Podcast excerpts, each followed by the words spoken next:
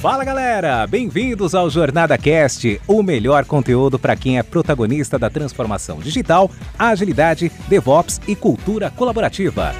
Essa iniciativa é realizada com todo carinho pela comunidade Jornada Colaborativa, que é formada por pessoas apaixonadas em compartilhar conteúdos inspiradores com ajuda financeira para instituições carentes. Aqui você ouvirá entrevistas com convidados especiais e terá diversos insights para aplicação no seu dia a dia. O Jornada Cast agradece às organizações que contribuem para uma comunidade ainda mais forte. E a nossa primeira temporada é patrocinada pela Dynatrace e Compware duas grandes empresas que são referências em tecnologia e DevOps.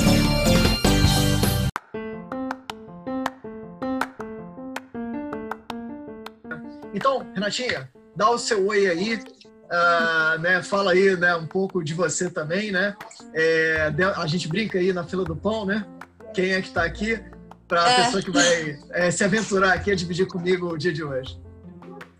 Então, gente, boa noite. Muito obrigado, então é um prazer estar aqui de novo. Semana passada foi, foi bem legal, né? Pena que a gente não teve o, o vídeo, mas serviu para a gente aprovar nossa prova de conceito, né? Mandaria deu certo. É isso aí. e agora é a gente está na, tá na interação, refinando cada vez, vai ficar melhor. É, o que eu gosto muito é, desses conteúdos é, extra do, do, livro é justamente a, a parte viva que isso representa porque dá a oportunidade da gente ir adequando o conteúdo que a gente vem escrevendo e que está agora na fase de revisão final ao que está acontecendo no, no, no, dia a dia. Isso é uma oportunidade ímpar, porque depois que você bota o livro na prateleira, ele já automaticamente já estaria desatualizado. E a gente está tendo a oportunidade de atualizar ele e acrescentar conteúdo que a gente não conseguiria botar no livro, senão a gente já tem um livro de duas mil páginas, provavelmente. E, Mais uma Bíblia, né? E acrescentar e entregar mais conteúdo de valor né, para as pessoas. E isso é muito rico. E porque permite a troca também. Né? Não fica uma coisa só unidirecional, como normalmente um livro é. Né? A gente ter o feedback e a percepção das, das pessoas que estão até vivenciando é, mais intensamente esses momentos agora, né? Saíram da teoria para a prática de, da, do dia para a noite, quase que literalmente, né?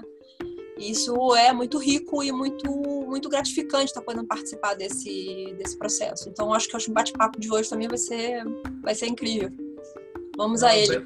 Vamos lá, bacana, muito legal.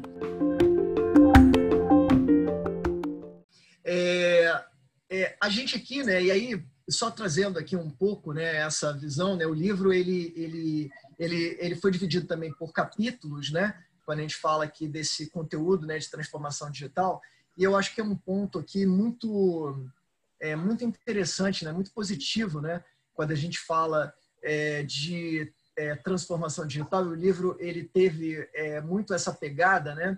É, de tentar trazer uma, vamos dizer assim, uma visão de como a transformação digital impacta as empresas, é, principalmente quando é, ligado ao aspecto da digitalização, né, que é um conteúdo, né, ou né, talvez o primeiro grande habilitador, né, a gente fala de transformar né, digitalmente, né, a primeira etapa, o primeiro ponto, né, é a digitalização.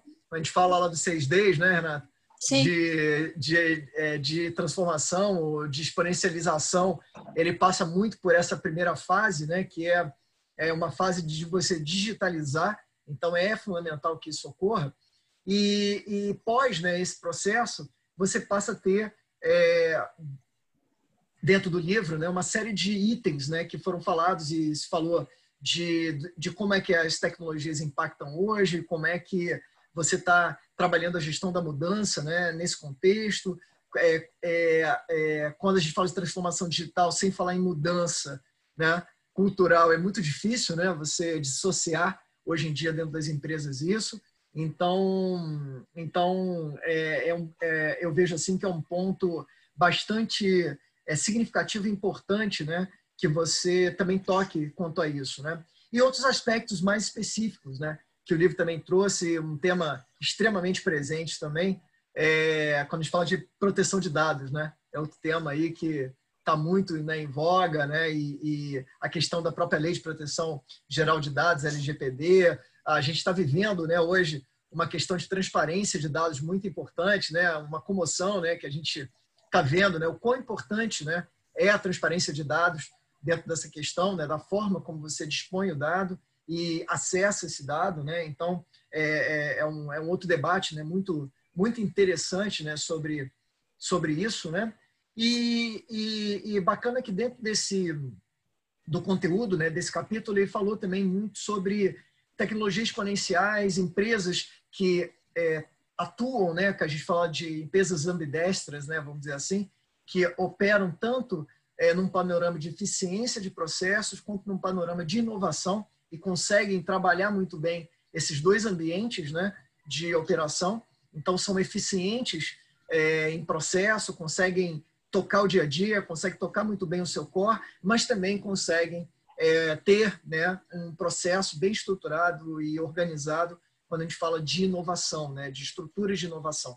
Então, a lógica de uma empresa ambidestra é muito essa, né, empresa que consegue manejar muito bem ah, é, processos né, com o, a questão da criatividade e da inovação. Então, quando você consegue conjugar esses dois mundos, né, que muitas vezes para as empresas parece muito antagônico, né, porque a gente fala de talvez ali de processo, algo que tem ali uma burocracia ou determinada burocracia, e a gente fala de inovação muitas vezes algo de é, hum. que tem ali um erro, né, que você de alguma forma tem que experimentar, né, experimentar determinadas ações.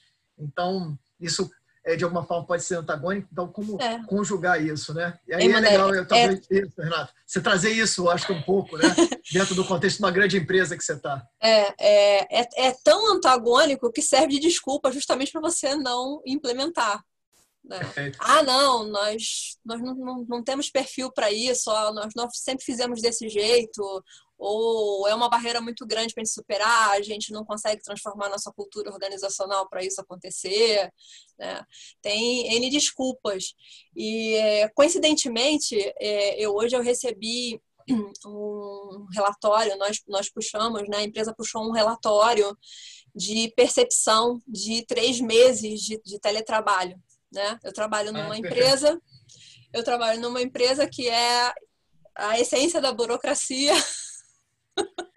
Não, não, na verdade, eu acho que é legal contextualizar isso no sentido assim de ser um órgão público, né? Vamos dizer, uma empresa, né, que que é. tem, né, uma característica é, dessa, que tinha seus processos, Sim. vamos dizer, analógicos muito bem estruturados, mas que teve que pivotar, né? Teve que entrar na, na ciranda aí da transformação digital amarra, né? E, é. e, viu que é viável, né? É possível, Sim, né? totalmente. Então, era isso que eu ia, que eu ia comentar. Embora a gente já viesse, né? É, gente, só para quem não, não sabe, eu, eu, trabalho na FINEP, que é uma agência pública federal de, de fomento e inovação, e aí... Mas não, não, não adianta pedir din-din para Renato. É, mas... né?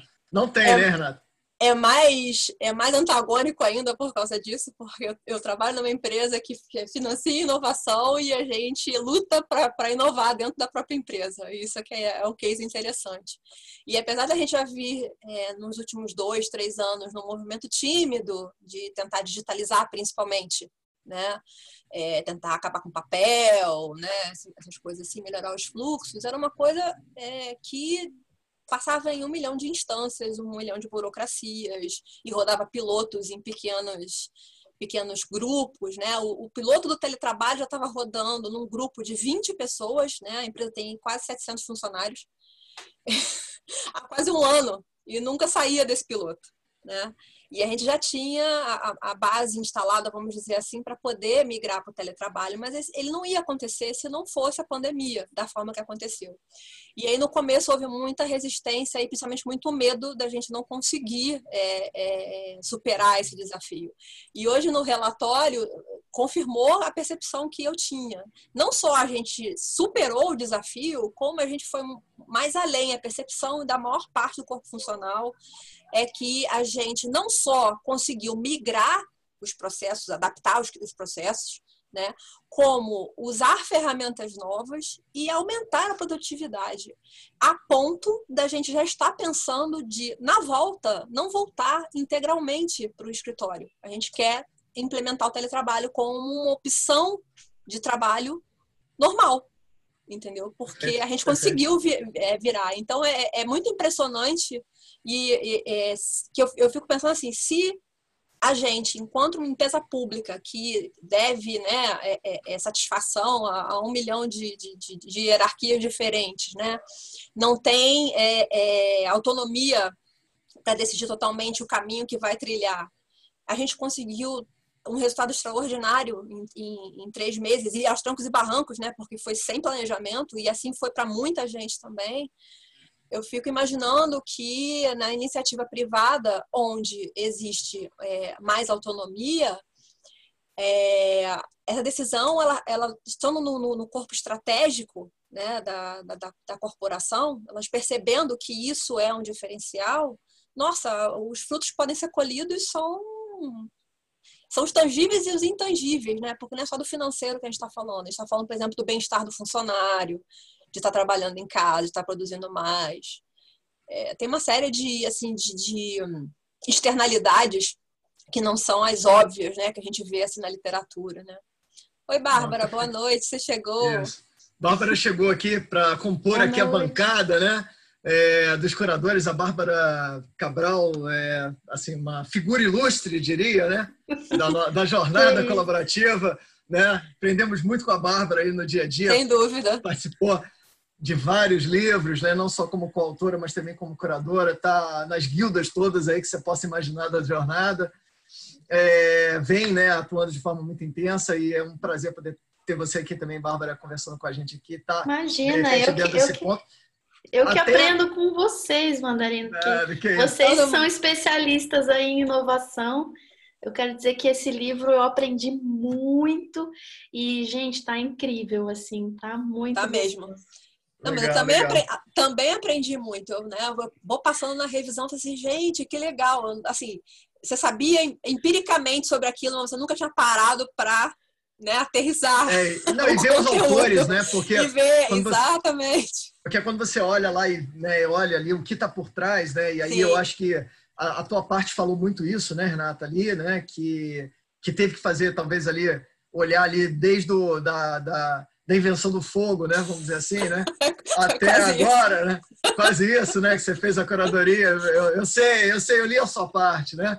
É, então, assim, é um tipo de coisa muito interessante porque é, realmente, mesmo a gente estando no dia a dia imerso, né, sempre é, há um, um, algo que a gente pode aprender, né? Então, é, particularmente, é um, é, um, é um prazer muito grande, né?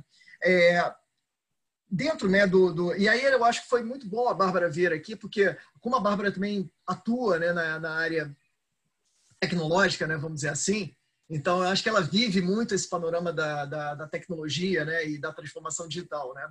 É, é, um ponto até que a gente é, trouxe quando a gente estava conversando com os coautores né, desse, desse, desse, dessa parte do livro, né, que a gente falou assim, a grande provocação foi, ó, é, é, como é que a transformação digital ela pode ser um diferencial, né, ou como ela impacta a empresa.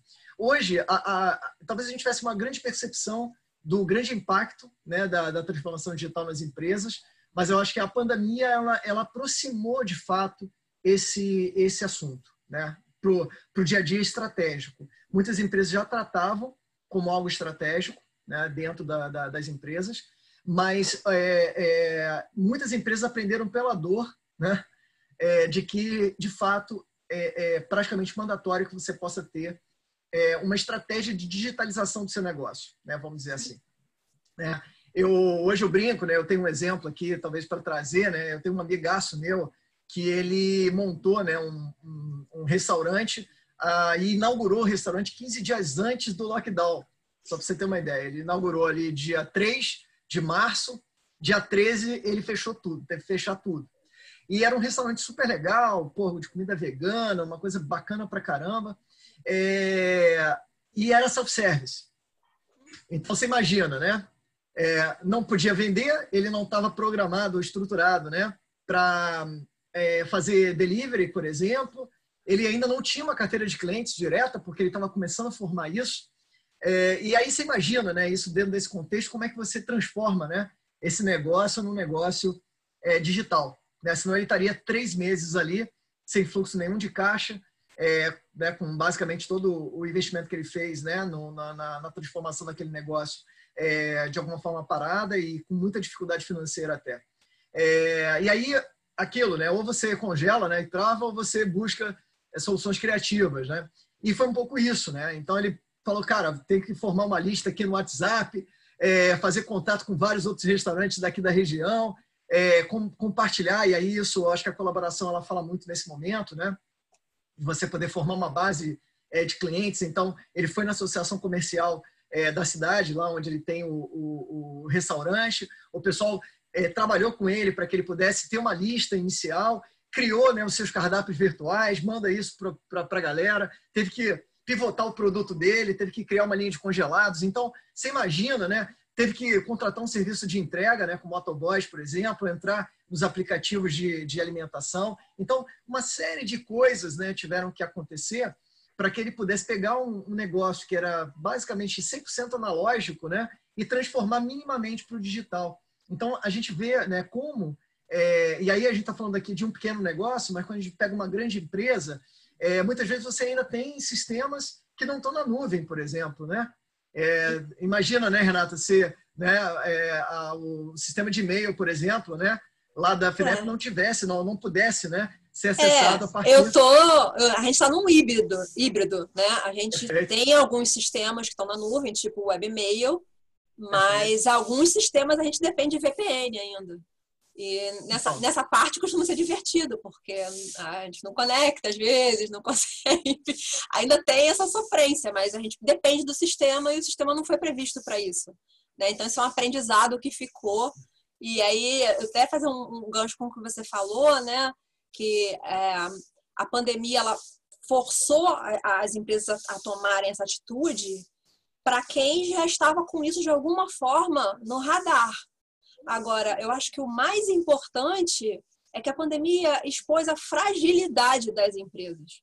Aquelas que nem sequer consideravam isso ainda e que estão de portas fechadas hoje, mandando funcionários embora, porque simplesmente ou são gigantes demais e não tinham uma estratégia, não tinha nada para botar em prática, né, que era mais ou menos o que a FINEP tinha. Grande, mas já tinha algumas coisas engatilhadas e a gente só antecipou ou grande e sem estratégia nenhuma, e aí não, não tem a velocidade de um pequeno negócio como esse do seu amigo, e simplesmente não conseguiu fazer a curva. O transatlântico não conseguiu desviar do iceberg, né? E essas empresas estão penando, estão penando muito. Né? Então, é um grande aprendizado que, que, que fica da, da, dessa situação extraordinária, desse cisne negro extraordinário, né? É que você tem sempre que estar preparado e mapear até aquilo que é improvável, né? E é como você falou, as empresas, muitas estão é, aprendendo pela dor e a gente vai, vai sair dessa, dessa situação, não, não tem como. As empresas, para sobreviver, porque a gente fica falando do lado da, das empresas, né? As empresas têm que isso, as empresas têm que aquilo. Mas do outro lado, do cliente, do consumidor, também está tendo uma curva de aprendizado exponencial. Eu, na média, as pessoas não estavam acostumadas a viver pedindo iFood, até conveniência de estar comprando tudo na Amazon, né? E por aí perfeito, vai, né? Só para ficar nos perfeito. exemplos mais macro, né? É. eu depois eu Cadê que eu vou querer de volta? Cadê que eu vou querer é. de volta ter que ir ao supermercado, entendeu? É, é ir no shopping, comprar alguma coisa, se eu posso receber tudo na porta da minha casa. Então, tem essa curva de aprendizado também que os clientes estão tendo e vão exigir que as empresas mudem a atitude, Isso. porque se, se acostumaram assim. Uhum. E acrescentando também, Renata, é isso que você está falando, é, a gente aqui, como trabalha com tecnologia, a gente passou por uma fase muito difícil, onde a gente estava trabalhando 12, 16 horas por dia. É. Porque o que aconteceu? É, não sei se isso aconteceu, esse fenômeno aconteceu em todos os setores, mas tá todo mundo com medo de ficar desempregado né? Sim. E algumas pessoas, claro, claro. várias pessoas de fato ficaram, né? Então, e o que que acontece? As pessoas querem mostrar muito que estão trabalhando, Sim. né? Então, são várias reuniões encadeadas uma nas outras e aí não as empresas não sabiam muito como medir a produtividade de forma remota, que isso foi uma das questões, porque Sim algumas empresas mais tradicionais mediam o quê? Eles estavam vendo a pessoa ali trabalhando é. e com ponto. horas, ponto, Exato. batendo ponto é. e ok. E agora, como é que fica, né? Exatamente. Então, não só a medição, né, Bárbara? Esse ponto que você falou, muito bacana, até para linkar e botar a Núbia na conversa, né? Porque a Núbia veio aqui aquilo, né? é a coautora né, de uma das partes do livro e a gente vai falar um pouco dentro da parte que ela falou exatamente isso, né? Que é muito assim, na verdade, não só a empresa não estava com seus processos adequados, mas a liderança também não não conseguia ter métodos ou meios, né, de conseguir fazer exatamente esse trabalho, né? Porque não tinham muitas vezes metas claras para os seus liderados, por exemplo, né? Não conseguia engajar as pessoas na atividade, né? Então não tinham confiança, né? Não sabiam delegar. Então muitas das fragilidades também do processo de liderança ficaram muito claras também dentro desse panorama, porque é, quando a gente fala de liderança, né? A gente uhum. fala muito aí de dessa capacidade, né? De de, de delegar, a capacidade de você é, atuar ali como, né, provavelmente ali como um, um, facilitador, né, muito mais ali do que alguém que vai dar uma regra pré-determinada, né? Você vai trabalhar muito orientado a um determinado resultado. Isso até para o time, né? Vamos dizer assim, quando a gente pega aí o, é, o time de tecnologia, isso é muito natural. Mas quando a gente sai do time de tecnologia e começa a caminhar para outras áreas da empresa, isso não é muito normal. Né? Não, você mas, ter ali os seus OKRs, você ter, é. né? Mas aí o pessoal acha que, ah, porque a pessoa é da, da tecnologia, já está acostumado. Mas não, porque tem algumas empresas da, de tecnologia que ainda não estavam acostumadas a funcionar de forma remota. Teve várias questões que a gente enfrentou, por exemplo, questão de acesso, VPN, conectividade ruim. Então, teve uma semana que teve uma instabilidade, por exemplo, aqui na nossa região, teve uma semana que teve uma instabilidade terrível de internet, porque foram as primeiras semanas e as operadoras não estavam preparadas. Preparadas. E aí o que, que acontece? Quando as empresas também não estão preparadas para lidar com isso de forma remota, rola no início assim uma certa desconfiança. Será que a pessoa está trabalhando? Não está? Por que, que ela está offline? Por que, que ela não está entrando numa reunião? Por que, que ela não está participando? Então teve um processo ali que foi muito duro assim no início. E aí, claro, depois as pessoas, a gente vai aprendendo como lidar com isso e vai ficando mais fácil, né? Mas teve muita, muita essa questão aí da conectividade. Por exemplo, a Renata tá falando de VPN, né? Eu tive problemas terríveis com a VPN lá do cliente. Então, até o cliente resolver essa questão da VPN, né? Demorou um tempo, depois era a minha internet, depois o nosso computador pessoal às vezes não é o computador ideal para trabalhar. Então, como é que faz? Tem o computador da empresa, não tem?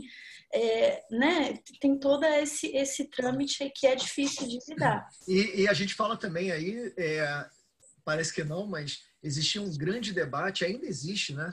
Um grande debate quando a gente fala aí de questões trabalhistas também, né? Que de alguma forma foram atropeladas, né? Dentro desse contexto. Por quê? Porque a gente está vivendo uma, uma era, né? Ou pelo menos um período de exceção. Mas muita da, da, do refreio desse processo de é, trabalho remoto, ele é, residia muito na questão jurídica do trabalho remoto. E que no final isso virou é, algo, só o sexo dos anjos, né? Vamos dizer assim, porque não tinha muito como debater.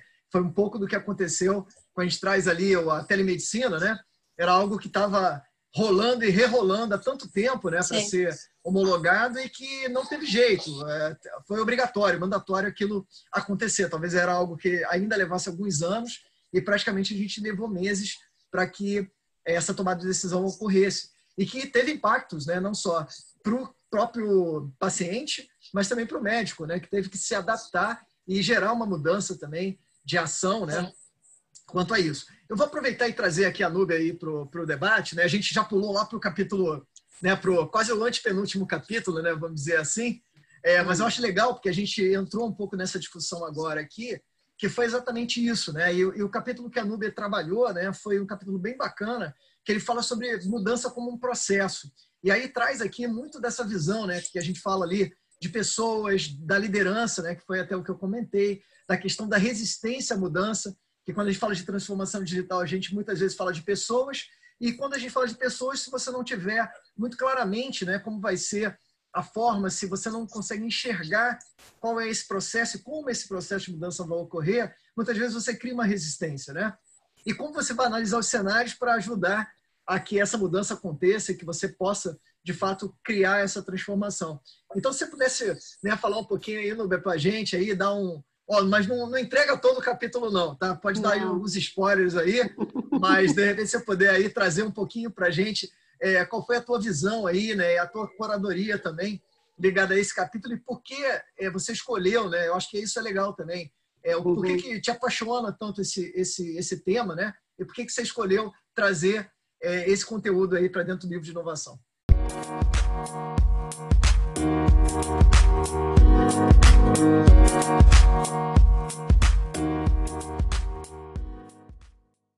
Então, é, boa noite. Para quem eu não conheço ainda, acho que a grande maioria eu, não, eu, ainda não tinha visto, né? A gente só fica falando lá pelo grupo e tudo mais. Um prazer estar aqui com vocês. É, desculpem pelo atraso, mas hoje está sendo um dia assim, é uma reunião atrás da outra.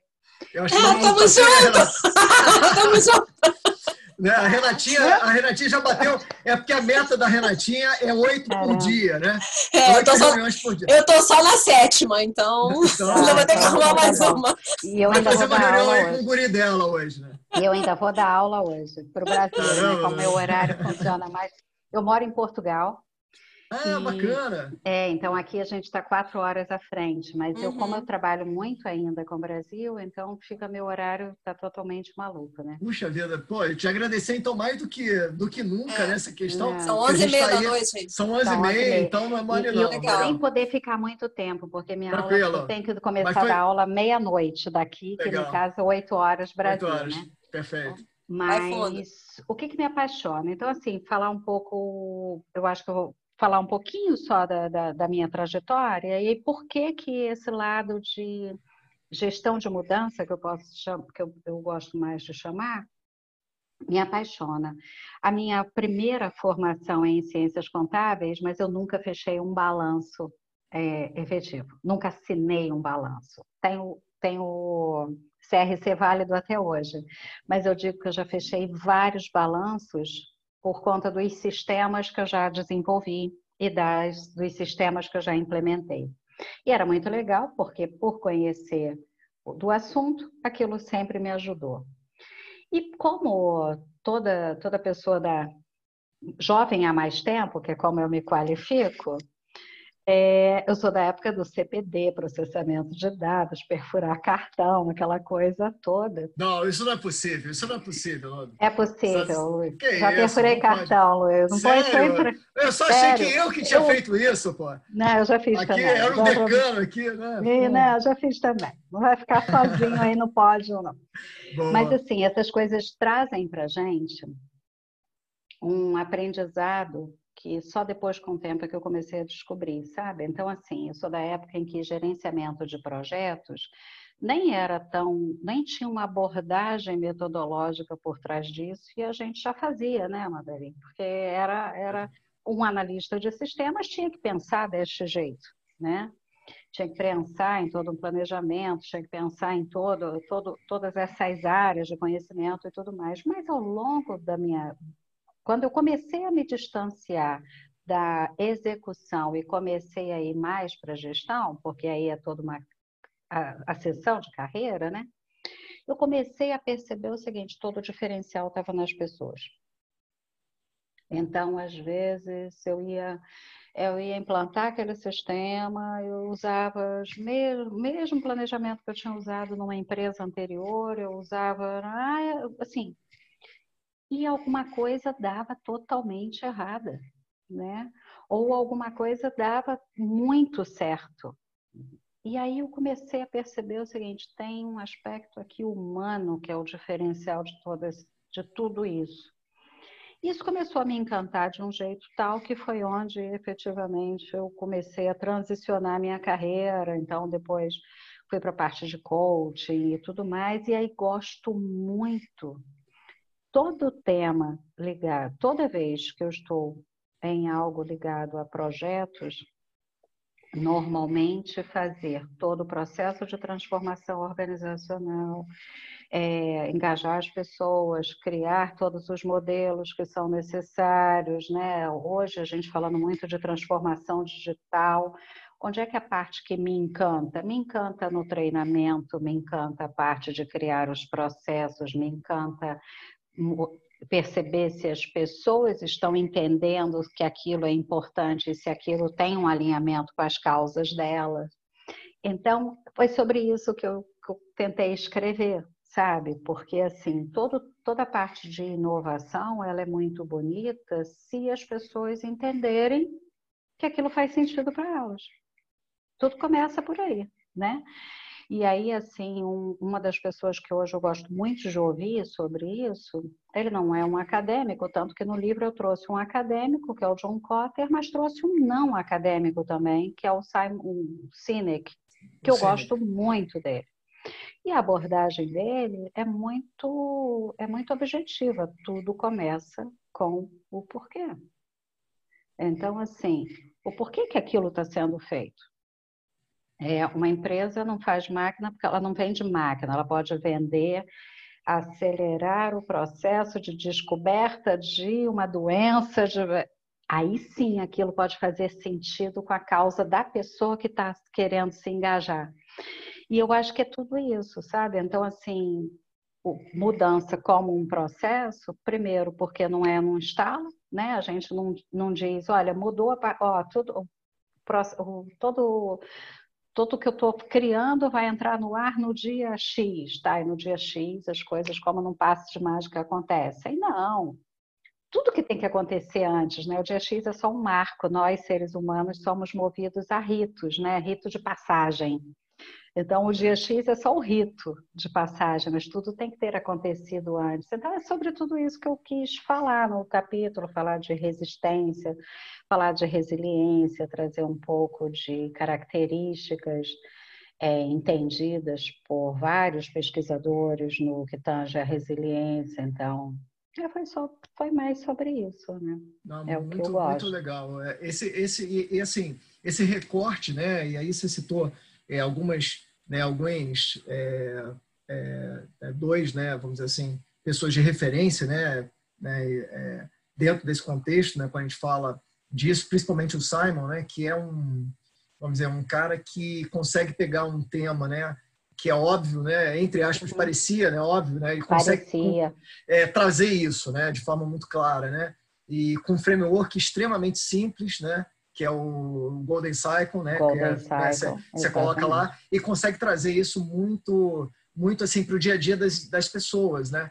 Porque a gente vive um pouco isso, né? Eu acho que quando a gente fala de transformação digital, a gente está vivendo também um, uma era de transformação humana, né? Porque uhum. o digital ele está é, mobilizando muito isso, né? Fazendo com que as pessoas repensem, né? Muito fortemente o seu lugar na sociedade, né? Vamos dizer, né? Porque quando a gente fala aí de transformar digitalmente, muitas das, das, das, das, profissões né, podem vir a não existir mais, né, e, e esse é um, né, um dado muito claro né, disso. A gente vem acompanhando né, uma, uhum. questões principalmente para a gurizada que está vindo agora, né, a gurizada que está aí no ensino médio, né, que vai passar por N profissões ainda na vida, provavelmente, vai passar por várias é, é, criações e, des, e é, construções e desconstruções de carreiras, né, vamos dizer assim, uhum. é, é, muito importante né, que, que, que esse processo ele fique é, muito claro. Né? E um ponto que você colocou também muito bacana, que eu, que eu, assim, eu acredito muito, né, que, que é, e a transformação está muito né, é, ligada nas pessoas, porque a gente comenta muito que a tecnologia é exponencial e de fato a gente fala lá no, no capítulo, né, tem vários itens e, e a Bárbara né, teve a, a oportunidade de trabalhar a curadoria exatamente desse capítulo, né, ou dessa parte do livro que fala sobre tecnologias. Uhum. É, e a gente tem muitas tecnologias exponenciais lá, como a própria inteligência artificial, como uhum. a, a, as tecnologias né, mais ligadas a, a, a, essa ação blockchain, é, é, realidade virtual, por exemplo, né? várias grandes tecnologias hoje que compõem né, um leque aí de opções né, para dentro do, do, das inovações, né, o que as inovações hoje estão buscando e estão bebendo muito nessas tecnologias habilitadoras que a gente chamou lá no livro. É, mas a gente brinca que a tecnologia é exponencial, mas a, as pessoas, né, o ser humano, ele é linear. Né? É, a gente evolui de forma linear. Né? A gente olha o ser humano como ele é, a gente está falando ali de milhares de anos, né? até de milhões de anos de evolução para a gente chegar nessa live aqui, né? mais ou menos isso. Né? É isso então, assim, é. muita coisa, muita água rolou, né? É, é Mandarino. Fazendo, fazendo um paralelo né, com a classificação dos tipos de inovação, acho que a humanidade, Perfeito. no máximo, é incremental, né? É, exatamente. fazendo exatamente. camadinhas de Perfeito. melhorias, né, baseado Perfeito. na experimentação e tal. Mas dificilmente a gente faz quebras né? Só se nós formos forçados a isso, né? Tipo agora. Claro, claro. Mas no geral Não, e, nós somos bem incrementais. Perfeito. E bebe muito nisso, né? Porque essa questão da, da, da, do processo de mudança, né? entender psicologicamente como isso ocorre, né? ele é fator fundamental para que você faça uma boa transformação digital, um bom processo de transformação digital. Eu acho que é, muito cerne do, do item né? que você trabalhou lá, né, Lúbia? E, e, e é muito positivo, né? É isso, e eu acho que tem tudo a ver com a lógica da transformação, não só tecnológica, que a gente fala ali no capítulo também, mas muito por esse viés né, da, da importância da mudança, da importância né, de você é, observar a gestão dessa mudança organizacional, a lógica da mudança como um processo é, contínuo, né? Que a gente brinca, né? Que né, aquela grande frase, né? A única certeza que a gente tem é da mudança, é né? E, e, é um pouco isso mesmo, né? Pode ser um jargão, mas é um jargão muito bem aplicado aí ao, ao que a gente está vivendo até hoje também, né? E a gente estava falando um pouquinho antes disso de você entrar muito nesse sentido, né, de como as empresas foram em parte arremessadas, né, dentro desse novo horizonte é, da transformação, né, digital. Uma coisa si, que né? eu Muitas... tentei, desculpa, e Não, uma coisa falar. que eu tentei, uma coisa que eu tentei passar também, né, que é uma coisa que eu acredito, é, é que mesmo com o olhar humano, não significa que a gente tenha que esquecer toda uma abordagem metodológica, sabe? As coisas têm que ter planejamento, você tem que saber exatamente tudo que está fazendo, sabe? Assim, você tem que estar tá ante... as tuas ações têm que estar antevendo algum resultado. Muita gente acha que o olhar humano ele tem que ter um olhar puramente filantrópico, um olhar desestruturado. Não, eu não acredito que o olhar desestruturado alcance bons resultados. Eu acho que é o contrário. A gente tem que estar é, trabalhando de uma maneira muito estrutura, estruturada, sabendo cada passo do que está dando, o que, que efetivamente a gente está buscando alcançar. Então, eu acho que é, é, é, tudo isso, sabe? Então, por isso que a, a, a parte do, do, Simon me fascina muito hoje em dia, porque ele traz isso também, né? Esse olhar de tem uma curva, é, vamos pensar em quem são os early adopters, quem são, quem é que vai, sabe? Ele tem toda uma boa e é, e é para gente ir seguindo ali, tem, um, tem uma sequência para ser seguida, né? Perfeito. É, é isso. Legal, não, muito bom. É, a gente tem, né? A gente passou aqui, né? Nessa, nesse, nesse bate-papo aqui por vários itens, né? E capítulos aqui é, que compõem essa parte, né? Da transformação digital. É, tem um item aqui, né? Que a gente falou e eu acho que está muito presente, né? A gente tangenciou um pouquinho. Eu acho que a Bárbara é, é, teria, né? Como né? O, o, o Sérgio, né? Schultz é, foi o, o, o cara, né? Que escreveu né, essa, essa questão. Infelizmente, ele não conseguiu estar aqui com a gente hoje, mas ele, é, ele, é, ele eu acho que vai ter música do Fantástico, ele escreveu mais de um capítulo, né? Então, quando escreve três capítulos, a gente toca a musiquinha aqui, né? Então, o Sérgio, ele, ele foi muito participativo, né? Várias pessoas também ajudaram de forma muito intensa, né? A, não só a trazer pessoas, né, para comporem aqueles capítulos, né, ou complementarem determinados capítulos, como também, obviamente, escrever. A Bárbara e a Renata também participou como curadora e como coautora. Eu também agora estou, né, a gente veio, né, mexendo também em alguns livros aí, ajudando, né, um pouco é, nesse trabalho de complementação, né, com a visão do leitor, né, que eu acho que é muito importante, né, o, o curador é, trabalhar essa, essa, essa perspectiva. E aí o item, né, é um pouco fechamento do, do, do livro, a gente fala muito de proteção de dados e segurança cibernética, que é um item, eu diria aí, muito interessante. Fala com algumas tecnologias também que estão muito dentro né, desse contexto, como o próprio blockchain, como uma forma, né, uma, uma tecnologia que pode vir a ajudar muito né, questão da incorporação dos dados, a proteção dos dados, né, você trabalhar é, uma nova revolução, talvez, né, digital, é, em vários aspectos da vida humana, né? Quando a gente fala da tecnologia de blockchain, né? não só em logística, né? que é muito natural da gente olhar, mas quando a gente fala, por exemplo, de dados pessoais, é outro ponto também, né, que fala muito, né, lá no capítulo lá das tecnologias habilitadoras, quando fala de blockchain, traz um pouco desse contexto também é, para essa parte de proteção e, cibersegurança. É, dentro da tua experiência também, né, Bárbara, como é que você vê essa questão é, da, da questão da transparência de dados? É, hoje, né, a gente tem aí a questão da própria LGPD também como hoje um pano de fundo. A gente está vivendo hoje, né, está vendo hoje muitas vezes a justiça tendo que entrar para garantir a, a, transparência do dado. Então é algo, né, que é muito estranho, né, para a gente poder olhar. Então, é, dentro da tua visão aí, né, porque eu sei que você está nesse ambiente de tecnologia também, seria legal assim você puder trazer um pouco da tua experiência, né, como como como desenvolvedora, como alguém que está né, dentro de um time de inovação é, e também né, um time de tecnologia, o quão importante hoje é a lógica da, da segurança de dados dentro do contexto hoje das empresas, né? Quando a gente fala de um sistema, por exemplo, de, né? porque por que isso, né? Porque com a Covid muita empresa não tinha também os seus sistemas seguros, né? Então eu imagino que se a gente pegasse uma curva, né, de número de invasões vis-a-vis, -vis, né, antes do Covid e depois, puta, deve estar uma festa aí, né? Eu não sei se tem algum dado sobre isso também, vou depois pesquisar, que é algo bem interessante. É, sobre, sobre o blockchain, Mandarino, tem uma coisa que é bem interessante, é que a gente tem hoje várias formas, né, várias formas de implementar é, é, o blockchain, né, várias tecnologias, e o que vem sendo discutido é que não usar apenas para a área financeira, né? Que o blockchain vem sido muito usado na, na parte do Bitcoin, ele surgiu lá e se popularizou com a questão do Bitcoin, mas está sendo discutido, por exemplo, a questão do, de trabalhar com cartórios já que, por exemplo, você tem uma cadeia histórica de informações que ela não pode ser alterada anteriormente, que faz super sentido quando você fala de documento digital, quando você fala de, do próprio documento físico. Então, eu não tenho, por exemplo, hoje o cartório que trabalha muito assim, né? Eu não tenho como apagar o histórico da coisa. Então, por exemplo, se o meu pai, né, foi registrado com um nome errado, eu, consequentemente, recebo esse nome com a escrita incorreta e eu tenho que abrir um processo para alterar. É, primeiro o nome do meu pai, depois o meu, né? Isso é uma coisa bem complexa.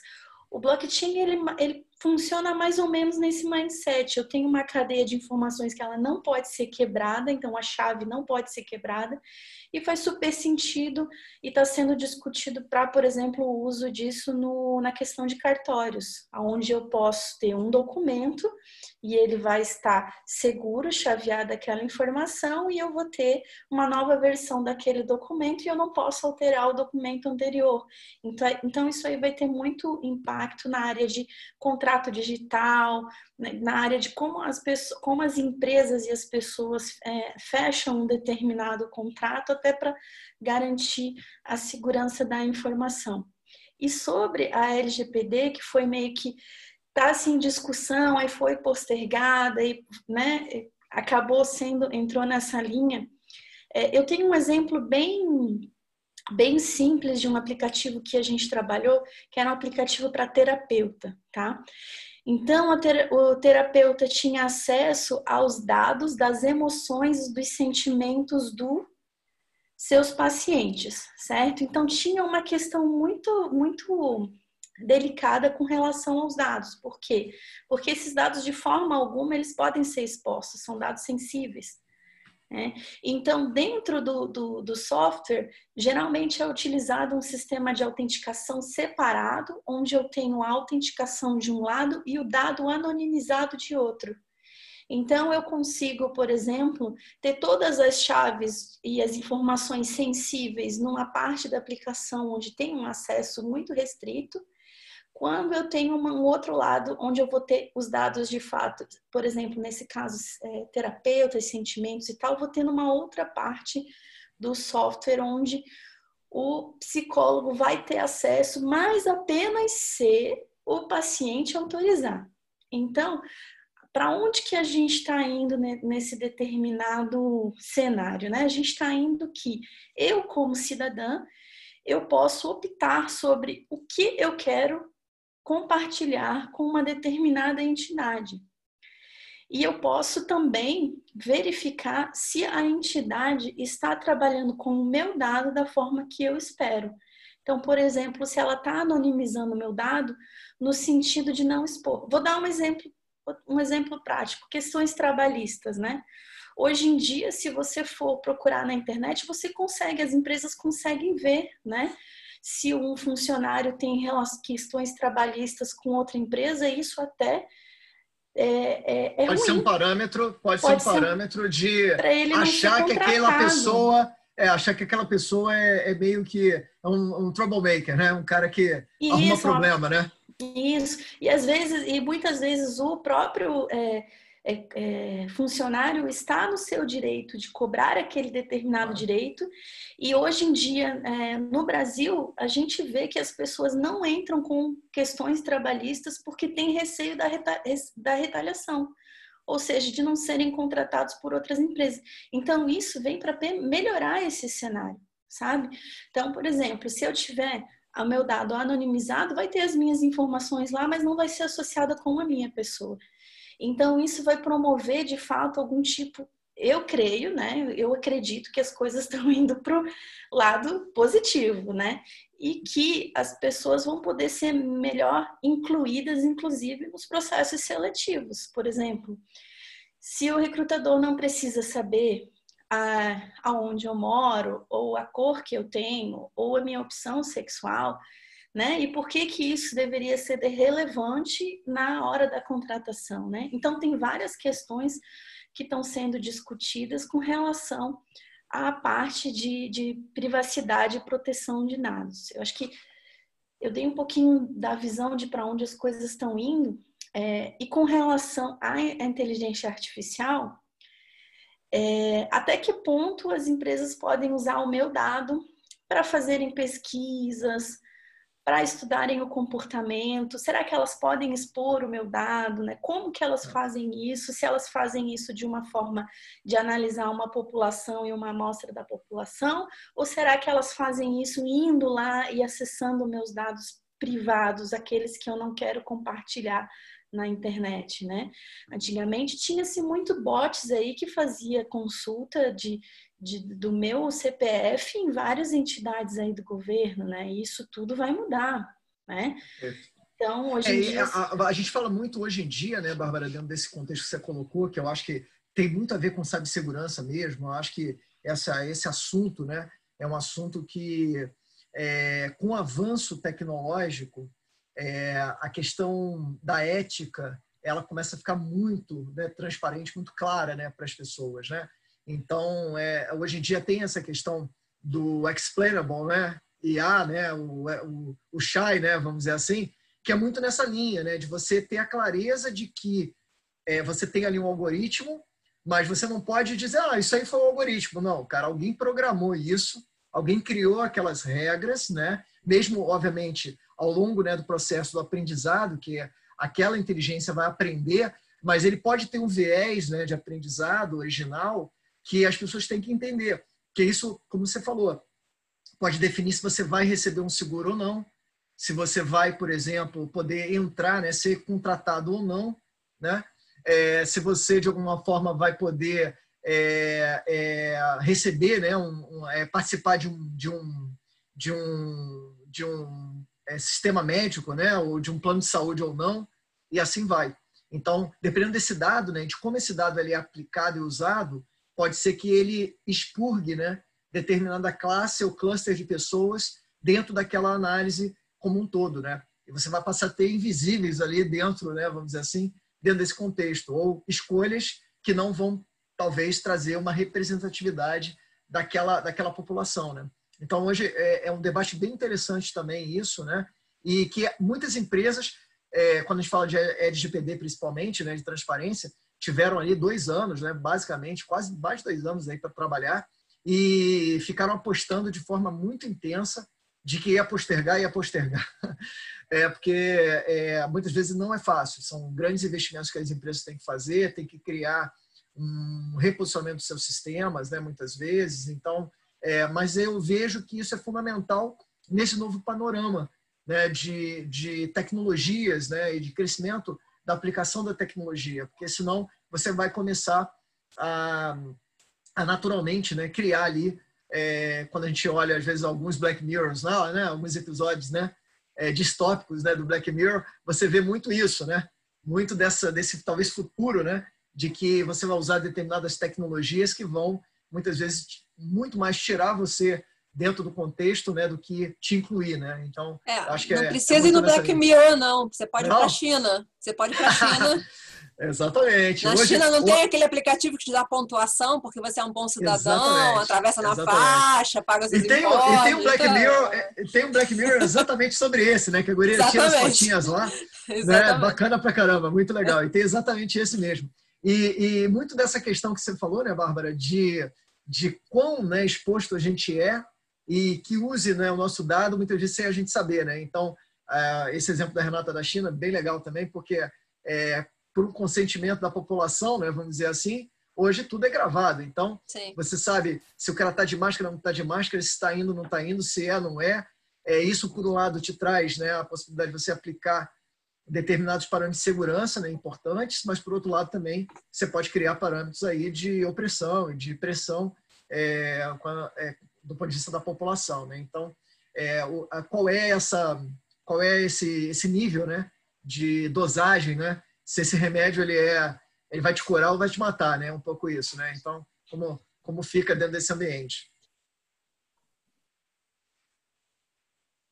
Legal.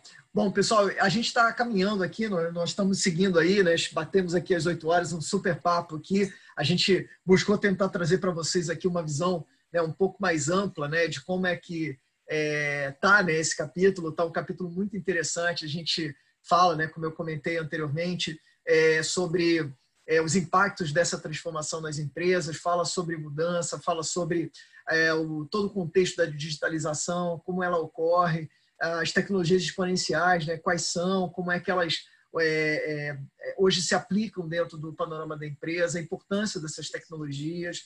Ah, a gente fala sobre cibersegurança como um contexto importante, né? Quando a gente fala de transformação digital, a gente não pode deixar é, fora isso, né? Se a gente está trazendo algo, né, que tinha a sua, vamos dizer, a sua segurança na lógica, né? E você traz isso para o digital, você tem é, sempre a possibilidade de você nenhum sistema infalível, né? Eu acho Bárbara, né? Eu pelo menos via isso nos filmes do James Bond, né? Da minha época, né? Dos filmes do James Bond é, que nenhum sistema é infalível, né? Então acho que é um pouco isso também, né? Todo sistema ele tem alguém programa, alguém pode criar um, um backdoor ali, né? Uma uma portinha, né? De entrada, é natural isso, mas mas assim é muito importante isso hoje em dia, né? Com essa lógica da digitalização como um todo, né? Com a visão né, de você ter um mundo mais digital, mais é, inserido, né? Dentro desse contexto digital, a questão é, da cibersegurança ela passa a ser é um componente bem importante aí, e a Bárbara trouxe aí um conteúdo muito bacana aí do blockchain. E quando ela for falar da parte dela, lá quando ela estiver aqui também, falando sobre essa curadoria, a gente vai voltar nesse tema, né? Então, agradecer a galera aí que esteve com a gente aí participando é, desse desse dessa desse nova live. Ah, na semana que vem a gente vai ter, como eu comentei, a parte 4, né, do livro, que vai vir e vai falar sobre pensando a inovação, então que é um tema é muito, vamos dizer assim, muito interessante, né? É um tema que vai preparar todo esse contexto do fomento e da conexão. Então, vai falar muito sobre como é que a gente é, estrutura esse processo dentro das empresas, como é que a gente organiza, né, é, essa visão é, da inovação nas empresas. Então, assim, tá um conteúdo muito bacana. Vários curadores também participaram dessa parte. A gente, só para vocês terem uma ideia, é, na, na, no contexto atual né, do, do, dessa parte né, do livro, a gente tem ali, em média, é, para cada é, parte de, de 7 a 10 curadores, é, coautores. Então, a gente tem ali um livro muito, né, é, para cada parte muito rico, né, porque traz muitas visões né, incorporadas dentro daqueles 68, basicamente, coautores aí que participaram é, dentro desse processo. Então, a galera vai receber aí os avisozinhos, como eu perguntei antes, que estava funcionando super bem, né? E agradecer aí mais uma vez a presença de todos, né? Agradecer aí a, a todo esse, esse apoio, né? Que o time, né? É, vem é, colocando e vem fazendo. E antes da gente finalizar aqui, né? Pintou aqui né, uma, uma pergunta no apagar das luzes aqui do Marcos. Então a gente, não pode, deixar, né, a gente não pode deixar aqui né, sem resposta. Né? Então, ele, ele pergunta aqui se a gente entende que essas redes estão né, preparadas para suportar essa massa de pessoas né, que trabalham em home office e se essas redes né, a quais se refere né, é, são ofertadas pelos concessionários de telefonia e dados. Né? É, eu, eu, eu vou falar um pouquinho da minha percepção, que assim, é, sendo muito pragmático, não. Né? Se eu fosse falar não, por quê? Porque ela foi dimensionada por uma determinada quantitativa, né? uma lógica quantitativa. É, quando a gente fala de estar tá todo mundo usando, né? principalmente a demanda de vídeos, é muito grande, né? então é, é diferente você só transitar determinados dados, né? que são dados mais específicos, né?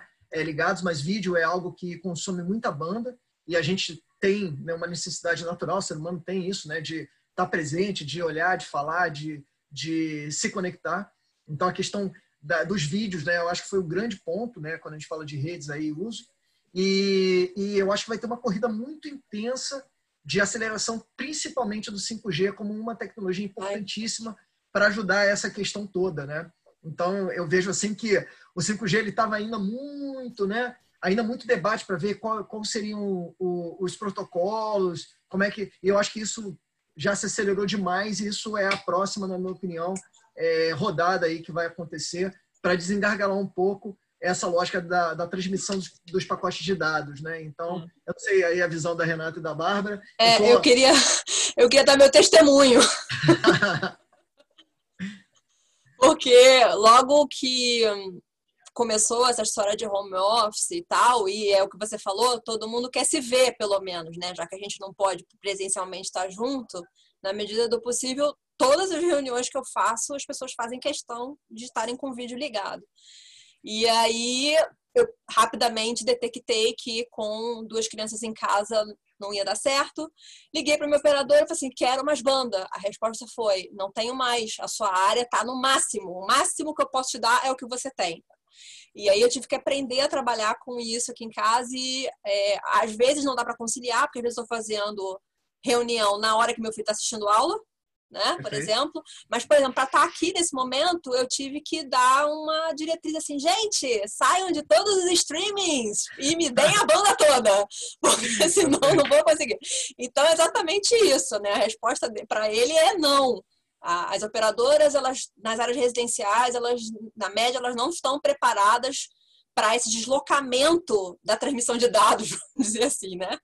No centro da cidade, óbvio, tem redundâncias de fibra ótica e banda disponível, que agora estão ansiosas. E aqui, nas áreas residenciais, a gente está sofrendo porque simplesmente as operadoras não estavam prontas para isso. O 5G provavelmente vai ser uma, uma, alternativa, mas o celular também não responde tudo. Na minha casa, o celular só pega na varanda, que é onde eu tô. então também não resolve o meu problema. Então é um desafio diário, né? Acho que a Bárbara pode corroborar aí também, né? Que deve ter muita, muito lamúria de usuário, né? De reclamando de banda, né? É, eu, eu principalmente, né? Porque, porque eu, por exemplo, eu não moro é, na ilha, né? Em Florianópolis, onde tem a maior parte da infraestrutura de internet, né? Eu trabalho Sim. numa cidade ao lado que é São José, então, e aí num bairro de São José, não é nem no centro. Então, eu moro assim escondidinho mesmo. Eu hum. tinha um provedor de internet local, obviamente o provedor não conseguia é, me oferecer a internet que eu precisava. Fui para um provedor nacional, descobri também que não era aquele problema, que também estava com problema e tal. Então, assim, às vezes não é nem o teu provedor, é a infraestrutura ali de rede que está com problema. Então, por mais que teu provedor queira te oferecer 120 mega, né? Só vai chegar para ti ali 60, 80 no máximo, porque a infraestrutura de cabeamento não está chegando ali na, na, na, tua região, né? E aí você vai, ah, vamos, migrar então para um rádio, e até você decidir a, a, melhor forma de você ter a banda que você precisa para trabalhar, fazer as reuniões e para que os filhos também, que nem a Renata falou, consigam também né, assistir as aulas, é muito complexo, né? Então, aqui eu tive também que é, conseguir com esse provedor nacional um 5G. Então, o 5G hoje me atende, mas ele não me atende em toda a banda que eu contratei, porque tem uma limitação de infraestrutura aqui para minha região que eles precisam melhorar.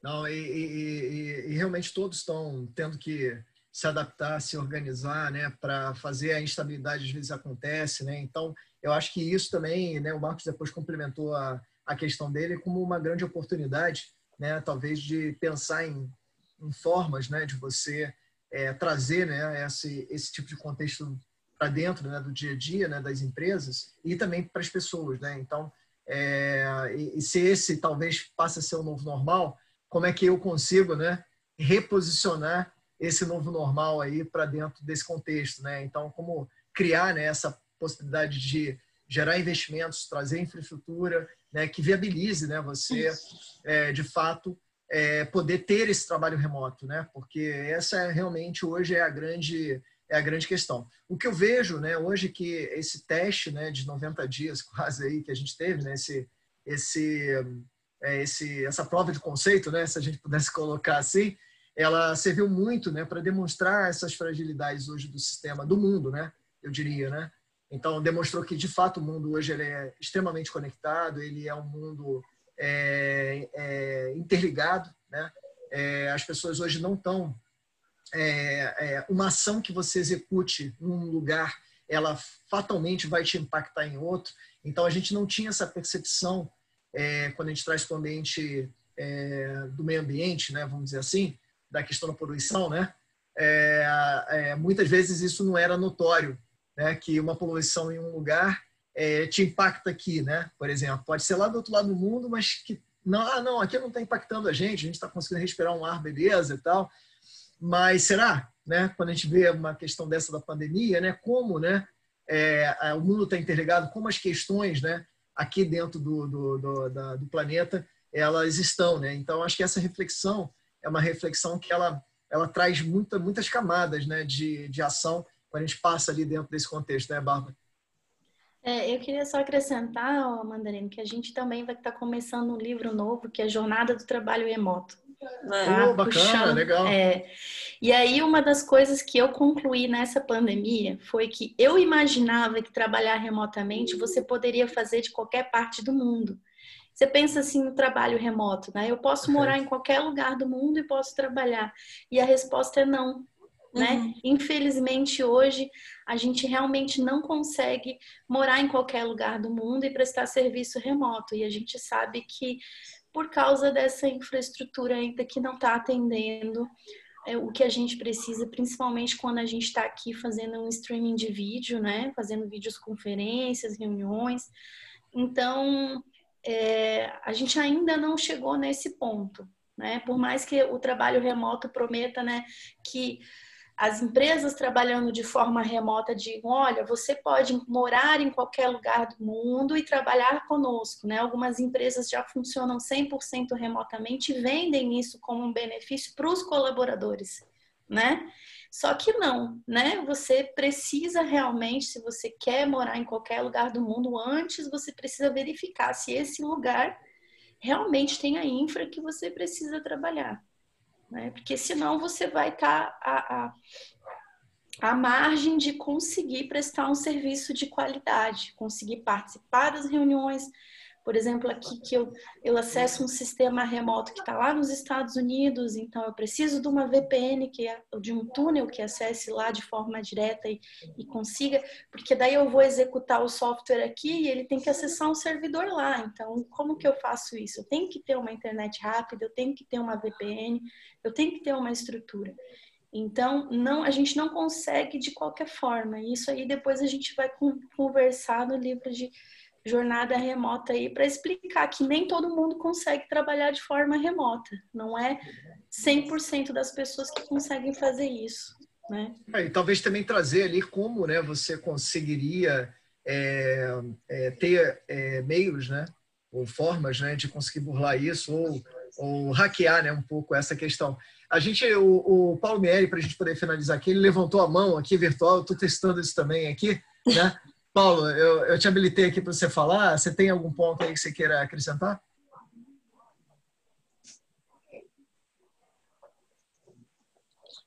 Tá te ouvindo aí? Eu acho que ele tá sem áudio, não tá, não? Não, ele tá com áudio. Tá. Não, agora, agora ele fechou. Fechou.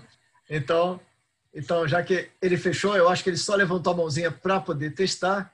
Uhum. É, então, é, obrigado, pessoal. Vou fazer a finalização aqui. Então, agradecer a participação de todos, agradecer aí Renata, Núbia, Bárbara, por ter dividido comigo é, o dia de hoje, né? Foi para mim muito legal poder fazer esse bate-papo com vocês, ouvir um pouco, né? E, e, e ver, né? Um, um, pouco dessa visão, né? De como a gente está, quão importante, né? É esse processo da transformação digital e como ela impacta né, os negócios atualmente, né? E vem impactando e eu acho que vai continuar impactando tanto é, vários negócios, a importância da estratégia é, aplicada a isso, né? A gente falou um pouco sobre isso também, como a mudança, né? Ela influi dentro desse contexto é, e, e, e, como, né? As questões das tecnologias é, habilitam, né? Esse processo da transformação digital. Então, é, é, um grande preparatório aí. Semana que vem nós vamos estar é, com mais outras pessoas. A gente vai estar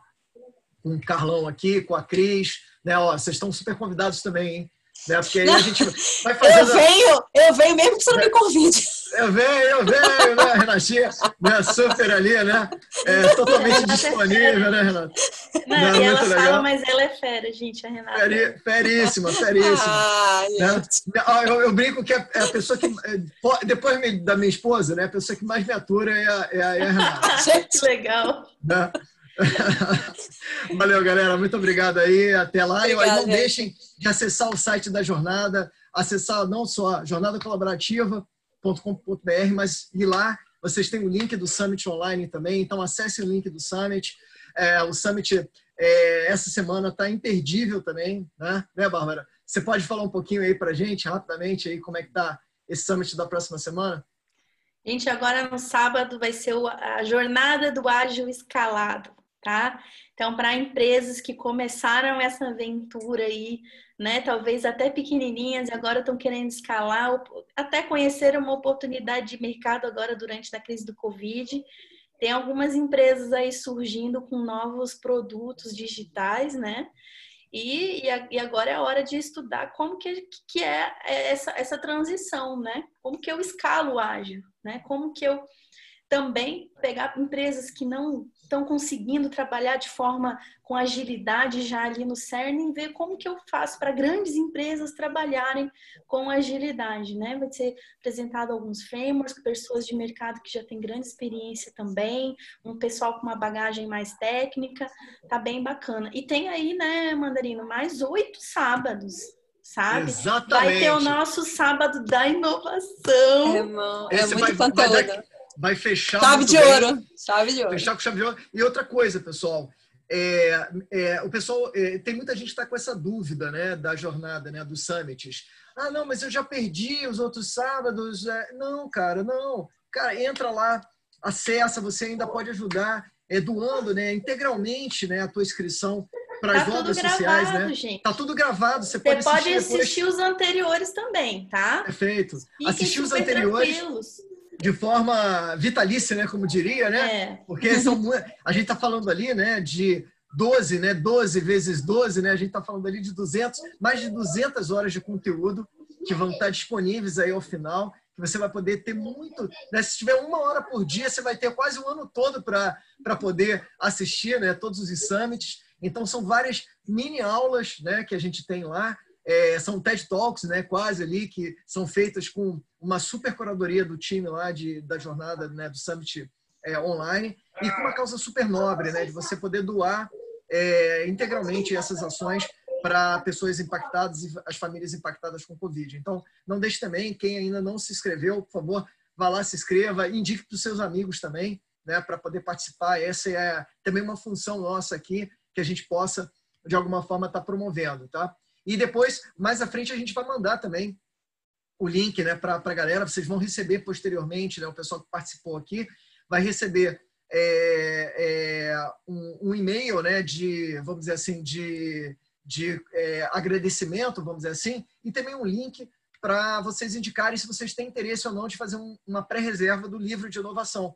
Tá? Então, a gente também vai estar começando né, a, a, a coletar né, as pessoas interessadas para que a gente possa já ter uma tiragem mínima para poder uhum. colocar o livro na rua também. Essa também é a ideia e é, de forma basicamente integral, né, o resultado do livro, tanto dos coautores e dos curadores, ele também é revertido para a parte de, de, de instituições né, que a jornada colaborativa ajuda. Então, é, é a forma também que a gente pode dar é, esse give back né, para a sociedade é, com o que a gente tem de melhor, né, que é o nosso conteúdo, né, o nosso conhecimento.